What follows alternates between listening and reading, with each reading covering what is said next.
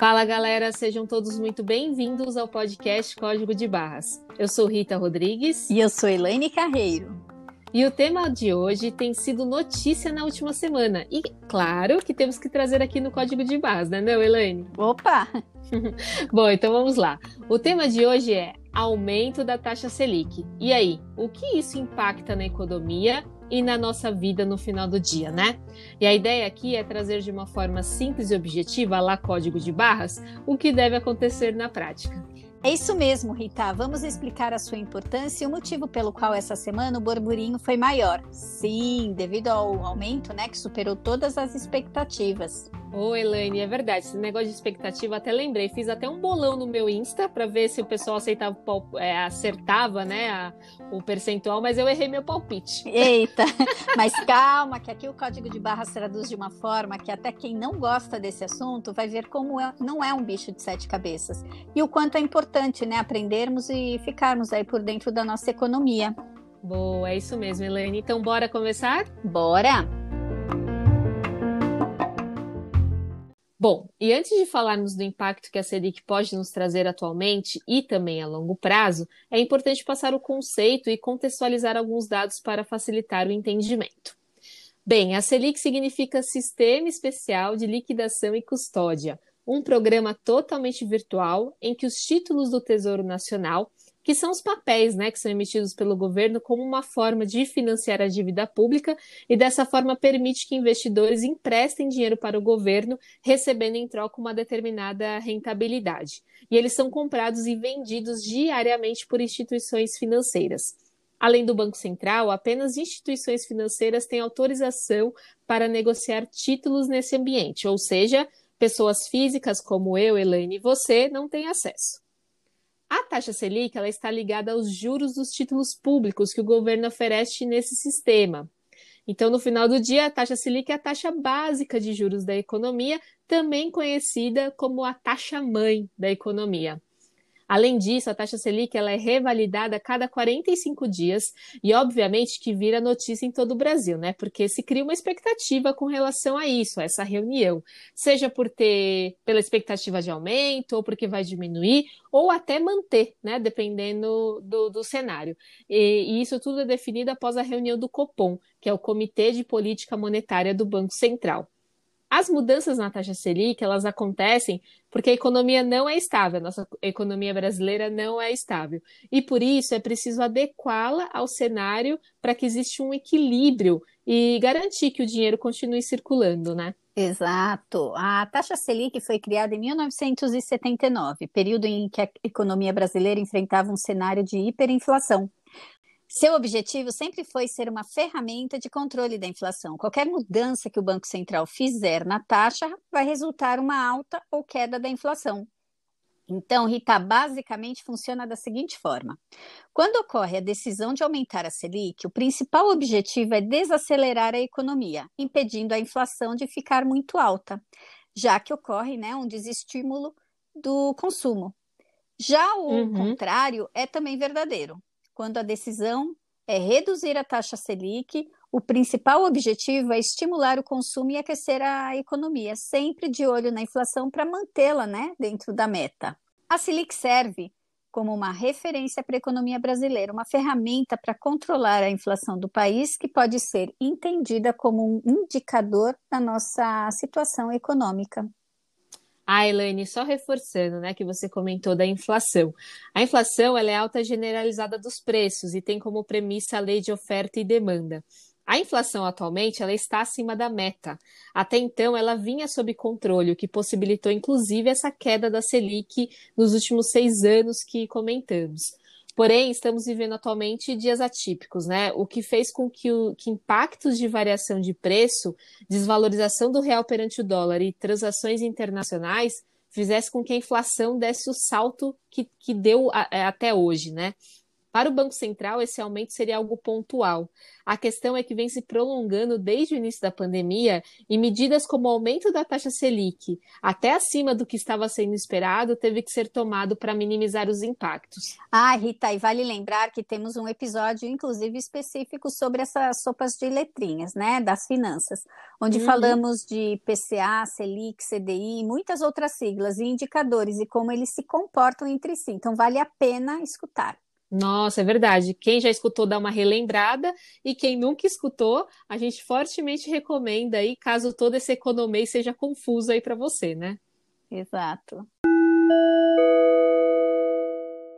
Bom, falando agora dos dias atuais, taxa Selic hoje, 2,75 ao ano, e ela foi definida aí no último dia 17 de março pelo Copom, que decidiu subir a taxa de 2 para 2,75 a Rita até perdeu no bolão, lembrando. Pois é, perdi. A, a, a, primeira alta em seis anos, desde que o Copom tinha subido a taxa de juros no seu maior patamar, que foi julho de 2015, que foi 14,25%. Eu lembro Nossa, disso. É uma loucura pensar, né? é. Que já chegou em 14,25%, né? Todo mundo na renda fixa. Exatamente. De, de lá para cá só caiu e a semana passada foi a sua primeira alta, sendo inclusive além das expectativas, pois a, a expectativa era só de meio por cento, né? Mas o Copom Sim. foi lá e mandou no 0,75.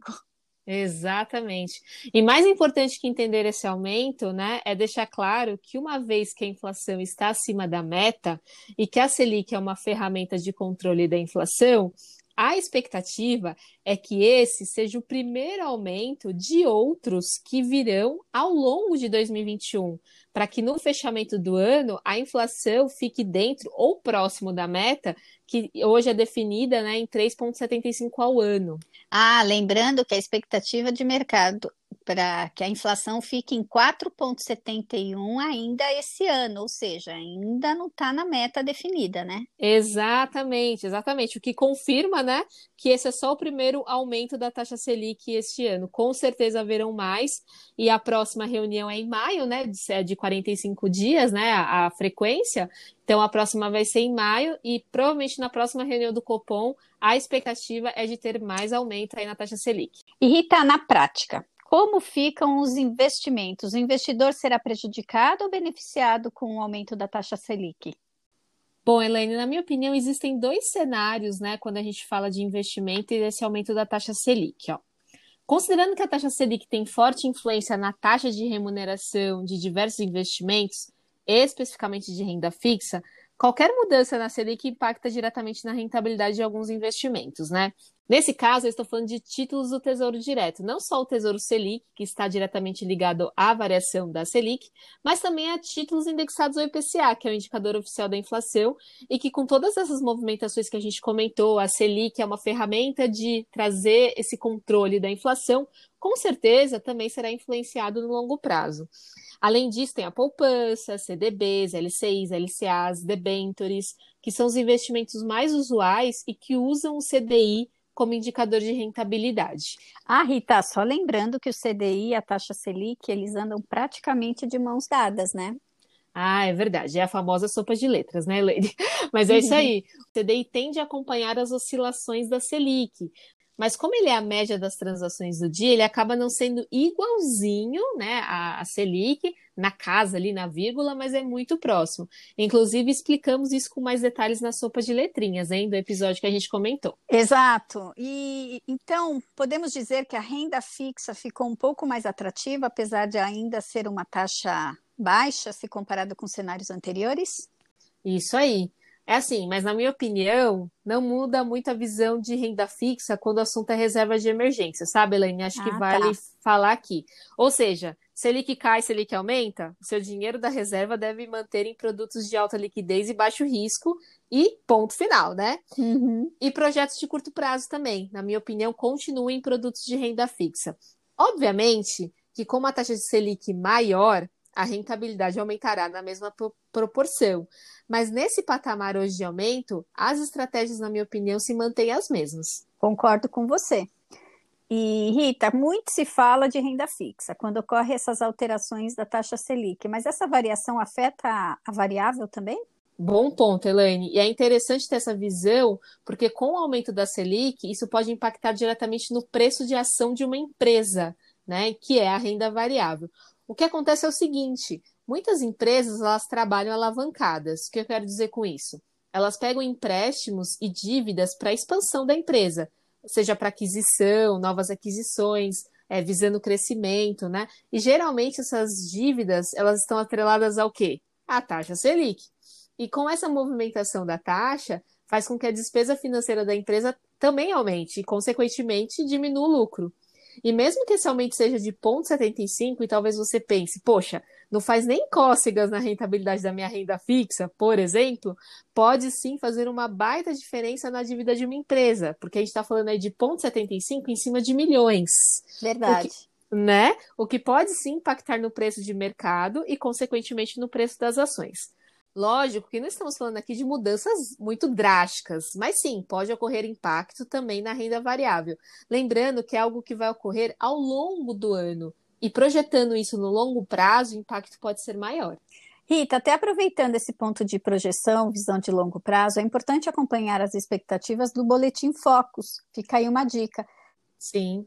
Também divulgado pelo Banco Central, onde mostra uma expectativa de taxas futuras, seja do IPCA, Selic, dentre outros indicadores macroeconômicos. Ter essa visão de longo prazo ajuda na tomada de decisão de, decisão de novos investimentos. Perfeito, Elaine, excelente, ótima dica.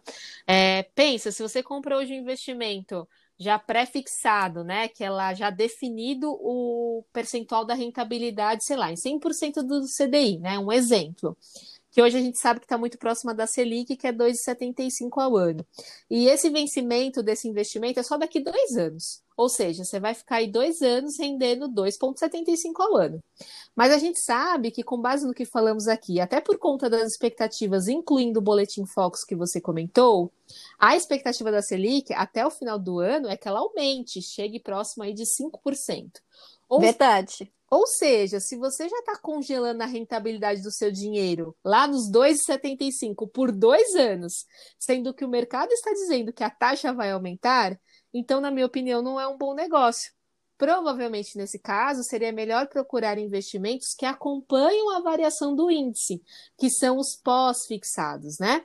Então, só para mostrar que a decisão não impacta somente o que já está em andamento, mas com certeza ampliar a visão e as consequências dessas decisões para investimentos futuros também. Obviamente, né, que nós não estamos nos patamares de seis anos atrás de Selic a 14,25% ao ano, o que não estimulava né, os investidores a irem para a renda variável. Afinal, o risco era menor para um rendimento considerável. Mas, de forma geral, o aumento da taxa básica de juros, falando especificamente de investimentos, deixa, de certa forma, o investidor acomodado do tipo. Para que correr mais risco, né, em busca de uma rentabilidade maior, se eu tenho hoje possibilidade de boas rentabilidades? Mas, de novo, a expectativa não é chegar nos patamares de seis anos atrás, mas sim, mediante cenário atual, a expectativa é de aumento da taxa Selic, sim, o que provavelmente desestimule um investimento maior em renda variável. É verdade, é um bom ponto, Elaine. É, obviamente as taxas estão baixas, né? Principalmente comparado aos 14,25 que você comentou. E, de certa forma, acho que o brasileiro está aprendendo mais sobre renda variável, diversificar, mas ainda é o início de, de né? A gente precisa aprender muita coisa ainda para para essa questão aí dos investimentos. Mas independente de cenário, eu, a gente sempre bate na tecla, né, Elaine? Buscar educação financeira e uma boa estratégia, né? Exato. O Elaine, saindo um pouco desse tema de investimentos, né? Como fica o cenário, na sua opinião, para os empreendedores? Existe algum ponto de preocupação? Olha, um bom ponto a ser lembrado, viu? É um, o impacto é que os empreendedores eles ficam com receio de investirem nas próprias empresas, por quê? Porque vão, investindo menos gera menos emprego, pois a tomada de crédito fica mais caro. Sim. A tendência é que eles peguem menos dinheiro, menos pessoas consomem, cai o poder de compra, ou seja, é um ciclo, pois a economia tende a girar mais devagar quando a taxa de juros sobe. E lembrando que o Brasil tem 90% da dívida em relação ao PIB, sendo uma dívida ele precisa pagar, certo, Rita? Oh, verdade. Só que antes ele pagava 2%, né, que era a taxa Selic, agora já vai pagar 2,75%. E a cada crescimento, lembra, final do ano, quase quatro e pouco, a dívida vai aumentar. Então uhum. o país tem que começar a economizar do outro lado. E onde? Onde ele vai economizar ainda mais em época de pandemia? O governo tem que estar atuante. É verdade, Helene, bem complicado mesmo. E não querendo ser a mensageira do apocalipse, mas já sendo, né? Enquanto as reformas administrativas, tributárias, de fato, não vão para frente, infelizmente vai cabe aí ao cidadão pagar a conta pagando como, né? Mais taxas e impostos, infelizmente. Infelizmente, Rita. O Elaine, e agora falando do outro lado da moeda, né? A gente comentou que os créditos ficam mais caros com o aumento da taxa Selic. Como ficam os empréstimos, por exemplo? Sim, agora falando dos empréstimos. Com a Selic alta, os juros também aumentam, mas doce ilusão achar que você conseguiria pegar empréstimo com a taxa atrelada ao Selic. Até porque, Rita, falando de pessoa física, existem inúmeras variáveis, como o score, por exemplo, que avalia se você paga as contas em dia, se você é um bom consumidor, entre outros quesitos. Quando você solicita um crédito pessoal, as taxas são diferentes de pessoa para pessoa.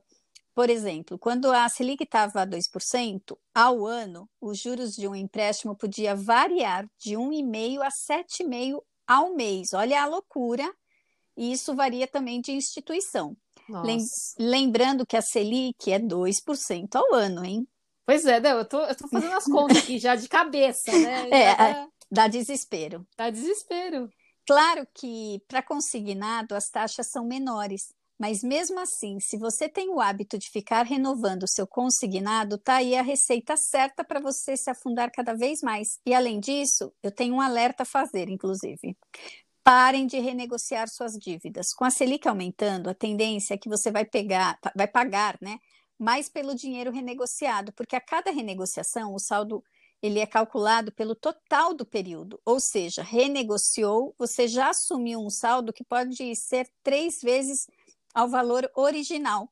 Portanto, muita cautela. Ah, Rita, e aproveitando, você sabe hum. que a gente, quando pensa na Selic, né, 2,75 ao ano, e vai buscar um empréstimo ao mês, normalmente as pessoas nem fazem essa comparação, sabe por quê? Porque não tem conhecimento, não tem educação financeira. Se Sim. elas entendessem, e, e com esse episódio elas vão entender, elas vão pensar dez vezes antes de recorrer às instituições. Nossa, com certeza. Um baita de um alerta que você deu, e só para entender, né, Elaine? Conforme você vai renegociando, eles vão meio que acumulando esse saldo. Então, o saldo vai, vai virando essa bola de neve. Eles não, Mas... trazem, eles não trazem a valor presente para renegociar, eles pegam o total do período. Entendi. Então, pega já, inclusive, o que se, a, o cliente já pagou, né? Pensando em é, saldo. Em saldo, não, o futuro. Ele pega Entendi. o futuro, o que vai vencer. Em vez de ele trazer a valor presente, eles pegam o total, eles não trazem a valor presente. Ah, por, não descontam. Por isso, por isso que a dica melhor é a portabilidade. Perfeito, Porque aí Fora... você, você traz a valor presente e a outra instituição quita, e aí sim teu saldo não aumenta, né? Perfeito. Fora a questão da taxa Selic que está aumentando, e aí também vai encarecer por isso também, né? Também, exatamente.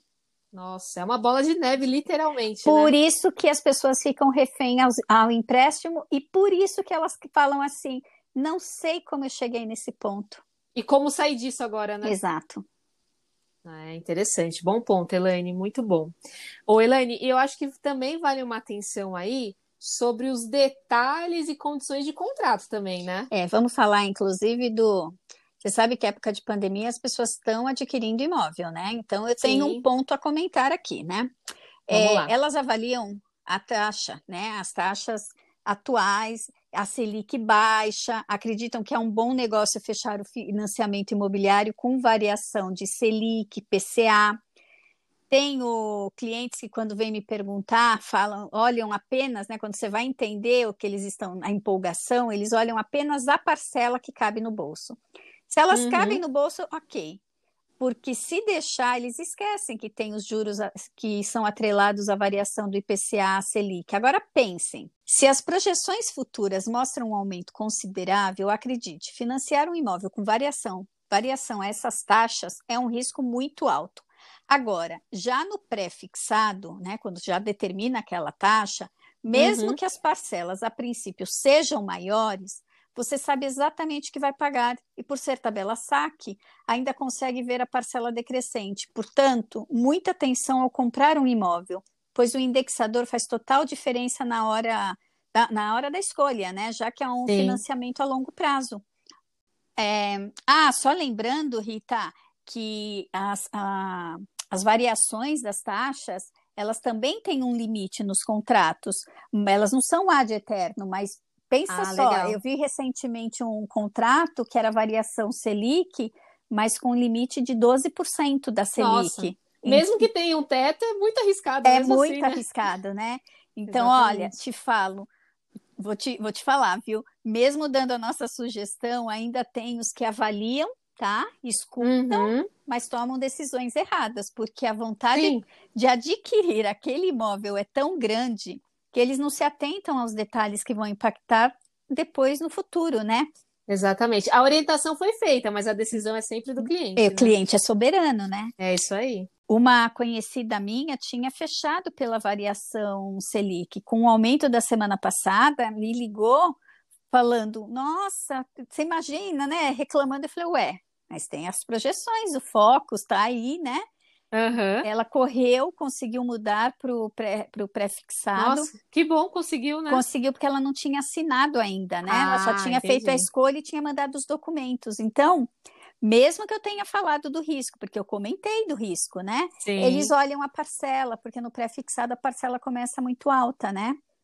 Aí, Sim, exatamente. Aí eu me lembrei, muitas pessoas com o viés do otimismo, né, que fica latente, não avaliam cenários diante de uma decisão tão importante, ou seja, deixam a racionalidade de lado porque pensam apenas no momento atual, mas qualquer escolha que vai impactar a longo prazo deve ser levada em consideração inúmeros cenários, sabe, Rita?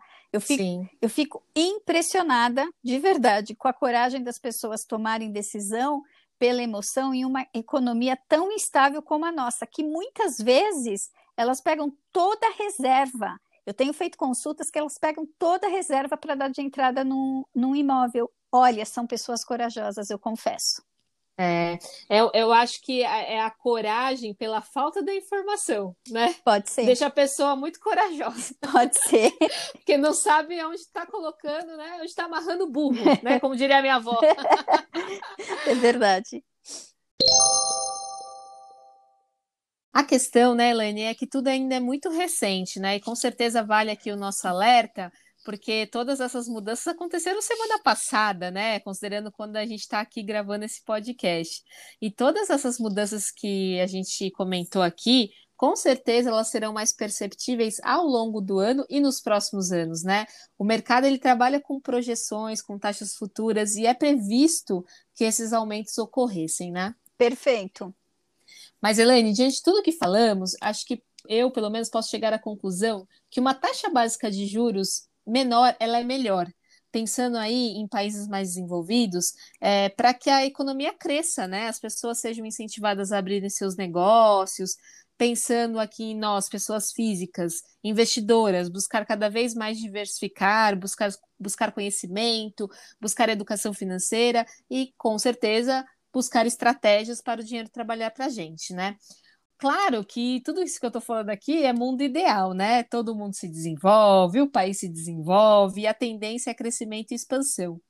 Mas também ficou claro que ter taxas de juros baixa só é possível se outros indicadores também estiverem controlados, o que bem sabemos que é um desafio aqui no Brasil.